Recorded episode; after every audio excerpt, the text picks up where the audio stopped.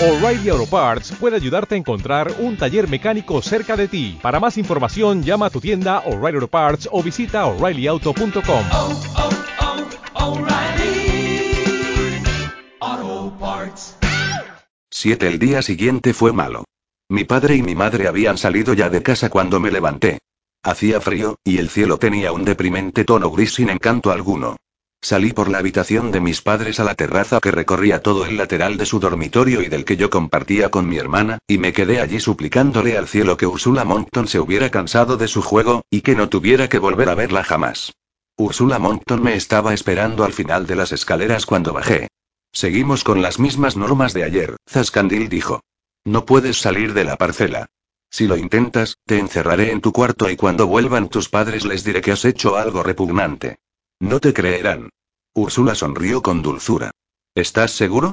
¿Y si les digo que te has sacado la colita y te has hecho pis en el suelo de la cocina, y que he tenido que fregarlo con lejía? Yo creo que sí me van a creer. Puedo ser muy convincente. Salí de la casa y me fui a mi laboratorio. Me comí toda la fruta que había escondido allí el día anterior. Me puse a leer Sandy Triunfa, otro de los libros de mi madre. Sandy era una colegiala valiente pero pobre que acababa por error en un colegio pijo, donde todos la odiaban. Al final, Sandy descubría que la profesora de geografía era en realidad una bolchevique, que tenía atada y amordazada a la verdadera profesora. La historia llegaba a su clímax en la asamblea escolar, cuando la intrépida Sandy se ponía en pie y soltaba un discurso que empezaba. Sé que yo no debería estar en este colegio. Estoy aquí por un error burocrático que hizo que enviaran a Sandy, con I, al instituto público.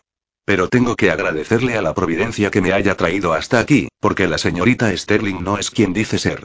Al final, Sandy lograba ser aceptada por los que antes la odiaban. Mi padre llegó pronto de trabajar.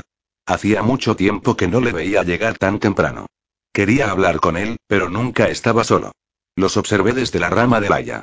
Primero le enseñó los jardines a Ursula Monckton, mostrándole orgulloso los rosales y los groselleros, los cerezos y las azaleas, como si él tuviera algo que ver con ellos, como si no hubiera sido el señor Boyari quien los había plantado y cuidado. Durante los últimos 50 años antes siquiera de que compráramos la casa. Úrsula reía todos sus chistes. No podía oír lo que decía mi padre, pero vi aquella media sonrisa que se le ponía cuando sabía que estaba diciendo algo gracioso. Úrsula se acercaba demasiado a él. A veces mi padre le ponía la mano en el hombro, con confianza. Me preocupaba que estuviera tan cerca de ella. Mi padre no sabía quién era en realidad. Era un monstruo, y él pensaba que era una mujer normal y corriente, y estaba siendo amable con ella. Úrsula se había cambiado de ropa. Una falda gris por debajo de la rodilla y una blusa rosa. En cualquier otra circunstancia, si hubiera visto a mi padre paseando por el jardín habría corrido a su encuentro. Pero ese día no. Tenía miedo de que se enfadara, o de que Ursula Monckton dijera algo que hiciera que se enfadara conmigo. Me daba mucho miedo cuando se enfadaba. Su cara, angulosa y de naturaleza afable, se enrojecía, y empezaba a dar voces. Gritaba con tal fuerza y ferocidad que, literalmente, me quedaba paralizado. No podía ni pensar. Nunca me pegaba. No era partidario de los azotes. Nos contó que su padre le pegaba, y que su madre lo perseguía a escobazos, y decía que él quería hacerlo mejor. A veces, cuando se enfadaba conmigo hasta el punto de gritarme me recordaba que él no me pegaba, como si esperase que se lo agradeciera.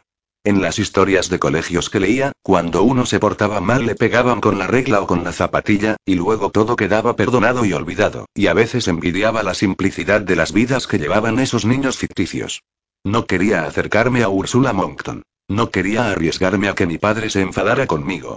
Me pregunté si sería un buen momento para intentar escaparme, para llegar a la carretera, pero estaba seguro de que si lo hacía acabaría encontrándome con los furibundos rostros de mi padre y de Ursula Monckton, toda belleza y arrogancia.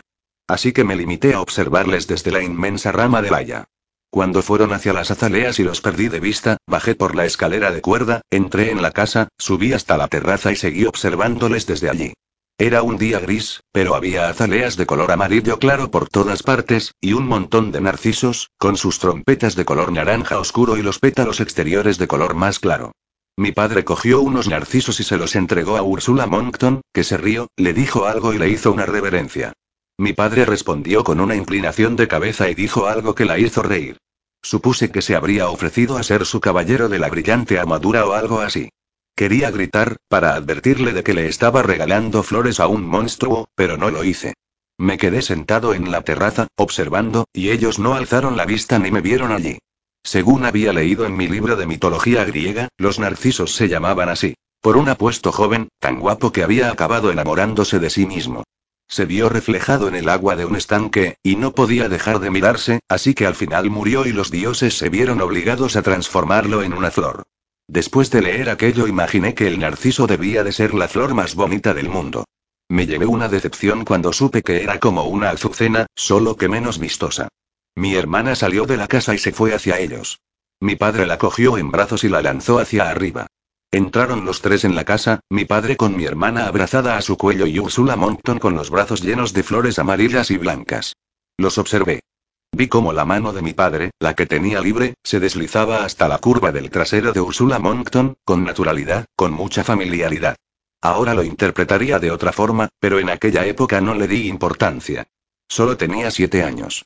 Entré en mi habitación por la ventana, pues desde la terraza resultaba muy fácil, y me tumbé en la cama a leer un libro sobre una chica que decidía quedarse en las islas del canal y plantar cara a los nazis porque no estaba dispuesta a abandonar a su pony. Y mientras leía, pensaba, Úrsula Monton no puede tenerme aquí encerrado para siempre. En un par de días o tres, como mucho, alguien me llevará al pueblo, o a algún lugar lejos de aquí, y entonces podré ir a la granja del final de la carretera, y contarle a Letty Armstrong lo que hice. Entonces pensé, ¿y si Úrsula no necesita más que un par de días? Y eso me asustó. Aquella noche Úrsula Monton había preparado un pastel de carne para cenar, y yo no quería comer. Estaba decidido a no comer nada que ella hubiera preparado o tocado. A mi padre no le hizo ninguna gracia. Pero es que no quiero comer, le dije. No tengo hambre. Era miércoles, y mi madre estaba en el evento de recaudación de fondos en el salón municipal del pueblo de al lado para que los africanos que no tenían agua pudieran excavar pozos. Se había llevado unos pósters, diagramas de los pozos y fotografías de gente sonriendo. Sentados a la mesa estábamos mi hermana, mi padre, Úrsula Monton y yo. Tienes que comer, y está muy bueno, dijo mi padre. Y en esta casa no tiramos la comida. Ya te he dicho que no tengo hambre. Era mentira. Tenía tanta hambre que me dolía la tripa. Entonces come solo un poquito, dijo. Es tu comida favorita. Pastel de carne con salsa y puré de patatas. Si te encanta. Había una mesa para los niños en la cocina, allí era donde comíamos mi hermana y yo cuando mis padres tenían invitados, o cuando pensaban cenar tarde. Pero aquella noche cenábamos en la mesa de los mayores. Yo prefería la de los niños. Allí me sentía invisible. Nadie me observaba mientras comía. Úrsula Monton estaba sentada al lado de mi padre y me miraba fijamente, con una sonrisa casi imperceptible. Yo sabía que lo mejor que podía hacer era callarme, o hablar lo menos posible. Pero no pude contenerme. Tenía que decirle a mi padre por qué no quería comer. No pienso comer nada que haya preparado ella, le dije. No me gusta. Tú te comerás lo que tienes en el plato, dijo mi padre. Como mínimo, pruébalo. Y pídele disculpas a la señorita Monckton. Ni hablar. No hace falta, terció Ursula Monckton en tono comprensivo, y me miró y esbozó una sonrisa. No creo que las otras dos personas que estaban sentadas a la mesa se percataran de la ironía que había en su sonrisa, ni de que la expresión de su cara no era ni mucho menos comprensiva, como tampoco lo era su sonrisa, ni aquellos ojos de trapo podrido. Sí que hace falta, dijo mi padre. Había elevado el tono solo un poco, y tenía la cara levemente enrojecida. No pienso tolerar que te haga un feo, Úrsula. Luego, volviéndose hacia mí, continuó. Dame una buena razón, solo una, para no disculparte con Úrsula y comerte la deliciosa cena que nos ha preparado. Yo no sabía mentir. Así que se lo dije. Porque no es humana, dije. Es un monstruo. ¿Es y cómo llamaban las Emstock a esas criaturas? Es una pulga. Las mejillas de mi padre tenían ahora un color rojo intenso, y tenía los labios apretados. Vamos fuera. Al pasillo. Ya. Se me cayó el alma a los pies. Me bajé del taburete y salí con él al pasillo.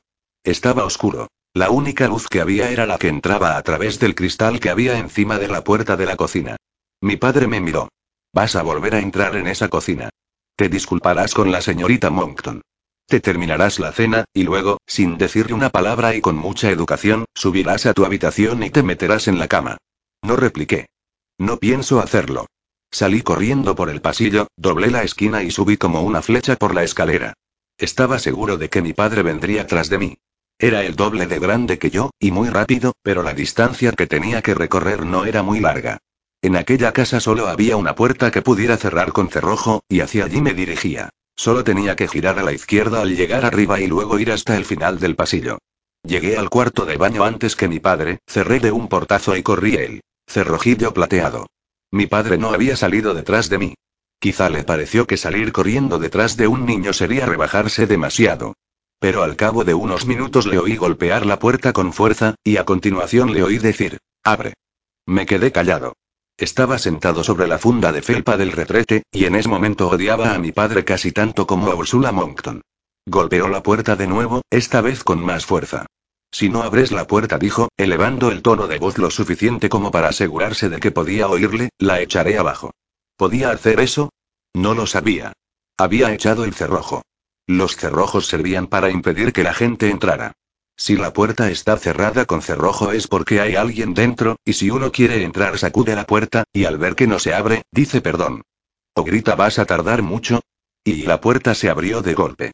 El cerrojillo plateado quedó colgando de la jamba, torcido y roto, y vi a mi padre en el umbral, ocupando todo el espacio, con los ojos desorbitados y blancos y las mejillas ardiéndole de rabia. Muy bien dijo. Fue todo cuanto dijo, pero me agarró del antebrazo izquierdo con firmeza. Me pregunté qué iba a hacer. ¿Acabaría pegándome? ¿Me mandaría a mi habitación? ¿O me gritaría de tal forma que desearía estar muerto? No hizo nada de eso. Me arrastró hasta la bañera. Se agachó, y colocó el tapón en el desagüe. Luego abrió el grifo del agua fría. El agua empezó a correr con fuerza, salpicando el esmalte blanco y, poco a poco, fue llenando la bañera. El agua hacía mucho ruido. Mi padre se volvió hacia la puerta abierta. Yo me ocuparé de esto, le dijo a Ursula Moncton. Estaba en la puerta del baño, con mi hermana cogida de la mano, y parecía amable y preocupada, pero en sus ojos había un brillo triunfal. Cierra la puerta, le ordenó mi padre. Mi hermana empezó a lloriquear, pero Ursula Moncton cerró la puerta, como pudo, porque una de las bisagras se había salido de su sitio y el cerrojo impedía que se cerrara del todo. Nos quedamos solos mi padre y yo.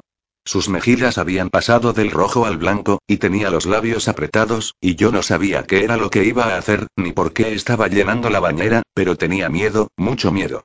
Me disculparé, dije. Le diré que lo siento mucho. No hablaba en serio. No es ningún monstruo. Es y es muy guapa. Mi padre no dijo nada. La bañera estaba llena, y cerró el grifo del agua fría. Luego, con un movimiento rápido, tiró de mí. Puso sus enormes manos bajo mis axilas, y me levantó sin la menor dificultad, haciéndome sentir ligero como una pluma. Lo miré, miré la expresión resuelta que había en su cara. Se había quitado la chaqueta antes de subir. Llevaba una camisa de color azul claro y una corbata granate estampada de cachemir. Se quitó el reloj, que tenía una correa extensible, y lo dejó en el alféizar de la ventana. Entonces supe lo que iba a hacer, y empecé a patalear y a agitar los brazos, pero no me sirvió de nada y mi padre me sumergió en el agua fría. Yo estaba horrorizado, pero al principio no era más que el susto ante un hecho que no seguía las pautas habituales. Estaba completamente vestido. Eso no estaba bien. Llevaba puestas las sandalias. Aquello no estaba bien. El agua del baño estaba fría, muy fría, y aquello no estaba nada bien. Eso era lo que pensaba al principio, pero cuando me hundió en el agua, y siguió empujando hasta que mi cabeza y mis hombros estuvieron sumergidos en el agua helada, el horror adquirió otras proporciones. Pensé, me voy a morir. Y, con ese pensamiento en mente, estaba decidido a vivir. Agité los brazos, buscando algo a lo que agarrarme, pero no había nada, solo las resbaladizas paredes de la bañera en la que me había bañado los últimos dos años. Había leído muchos libros en aquella bañera. Era uno de mis lugares seguros. Y ahora iba a morir ahí, estaba seguro de ello. Abrí los ojos, bajo el agua, y vi algo colgando justo delante de mi cara. Mi oportunidad de salvar la vida, y me agarré con las dos manos. Era la corbata de mi padre. Me agarré con fuerza, intentando impulsarme hacia arriba mientras mi padre me empujaba hacia abajo, pero me agarré con todas mis fuerzas, intentando sacar la cara del agua helada. Me agarré a su corbata con tal fuerza que mi padre no podía seguir hundiéndome sin caerse a la bañera. Había logrado sacar la cara del agua, y me agarré a la corbata con los dientes, justo por debajo del nudo. Forcejeamos, yo estaba empapado y me producía cierto placer saber que él lo estaba también, tenía la camisa pegada a su inmenso cuerpo. Volvió a hundirme, pero el miedo a morir nos da fuerza. Me agarré a su corbata con las manos y los dientes de tal modo, que solo pegándome podría haberme soltado. Mi padre no me pegó. Se enderezó y pude salir del agua. Estaba empapado y furioso, tosía, lloraba y estaba muy asustado. Dejé de morder su corbata pero seguí agarrándola con ambas manos. Me has destrozado la corbata. Suelta dijo. El nudo estaba tan apretado que tenía el tamaño de un guisante, y el resto estaba empapado. Deberías alegrarte de que tu madre no esté aquí. Le solté, y me desplomé en el encharcado suelo de linóleo. Retrocedí un paso, hacia el retrete. Mi padre me miró. Vete a tu habitación. No quiero volver a verte esta noche. Me fui a mi habitación.